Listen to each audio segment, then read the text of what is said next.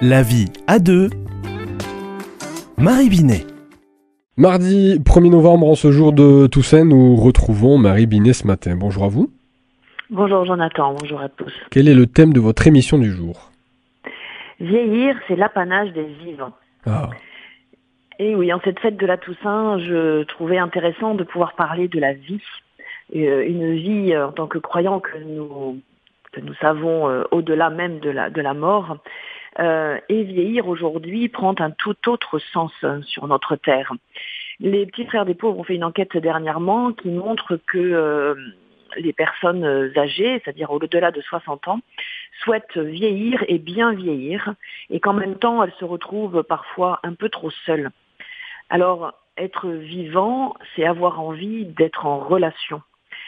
Comment vivre cette période qui peut durer 30 ans, 40 ans, où on a encore tant de choses à faire, tant de choses à vivre et tant de choses à donner Eh bien, vieillir, oui, c'est l'apanage des vivants.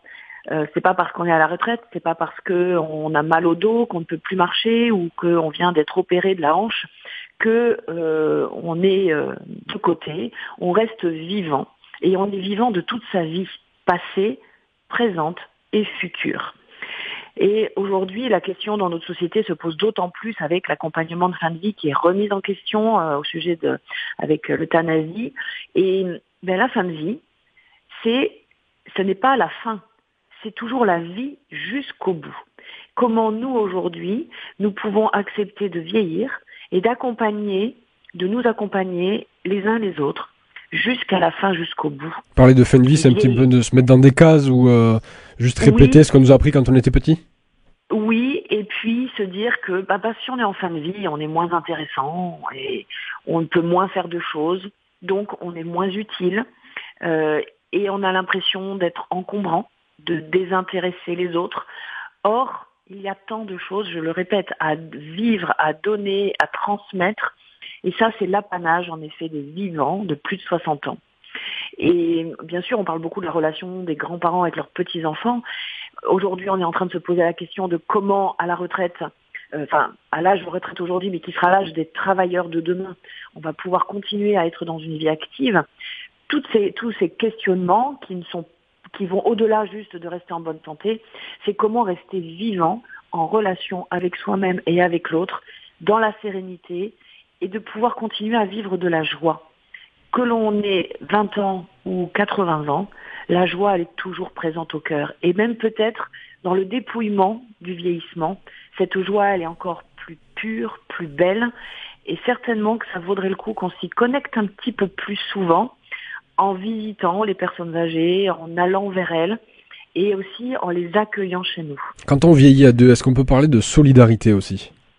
Oui, et des couples qui ont eu une vie conjugale très difficile décident à nouveau, alors qu'il y a beaucoup de divorces chez les plus de 60 ans, il y en a aussi qui décident à nouveau de vieillir ensemble, même si c'est difficile, même s'il y a de la distance entre eux, parce que ils sont forts de ce qu'ils ont construit, forts d'un amour qu'ils vont un peu plus transcender, et ils décident de ne pas vieillir seuls, car c'est vraiment ça qui est triste, c'est de vieillir seul. Alors bien sûr, il y a plus de femmes que d'hommes qui vieillissent seuls parce qu'il y a plus de veuvage chez les femmes.